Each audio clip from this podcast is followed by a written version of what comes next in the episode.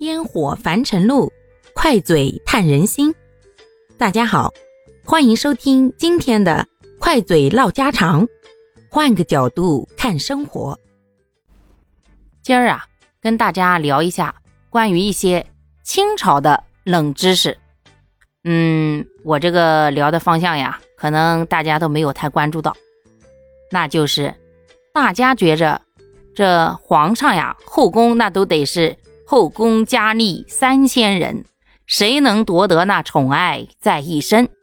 各种宫斗剧，哎，青川宫廷剧那是大火了好大一阵啊。但是啊，各位，真实的清朝那真的是个例外哦。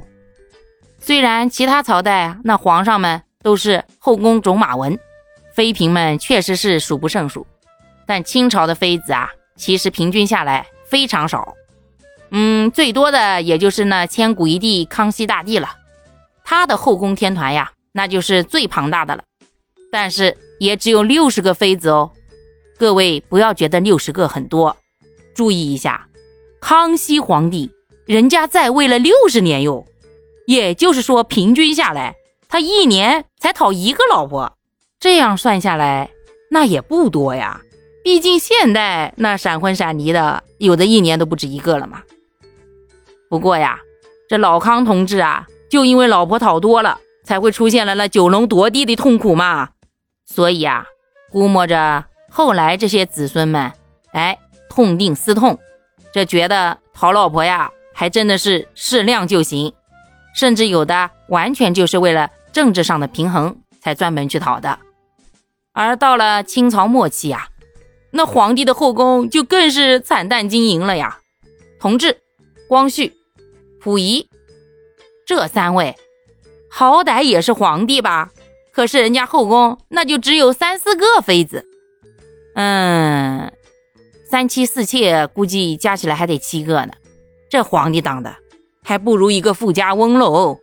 有人要说了，嗯，人家那皇上啊是禁欲系的美少年，哎，可惜呀，这再禁欲，那不孝有三，无后为大。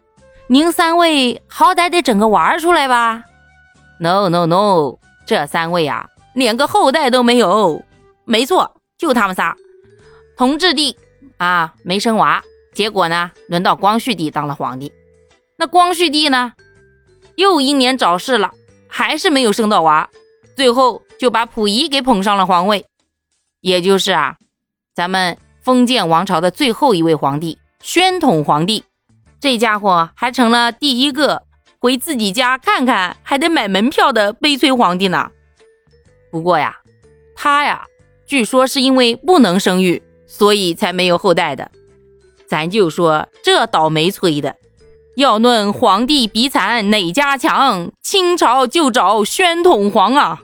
儿时登基不懂，好懵懂，还没捞啥下台了。青年时候为满洲，天天日军忙得慌。老了老了回家来，到了故宫没钱望，飘零半生娃都没，事业家庭两头空啊！好啦，感谢各位的收听，我们今天就分享到这里啦。各位有什么想说的话，或者生活中的困惑？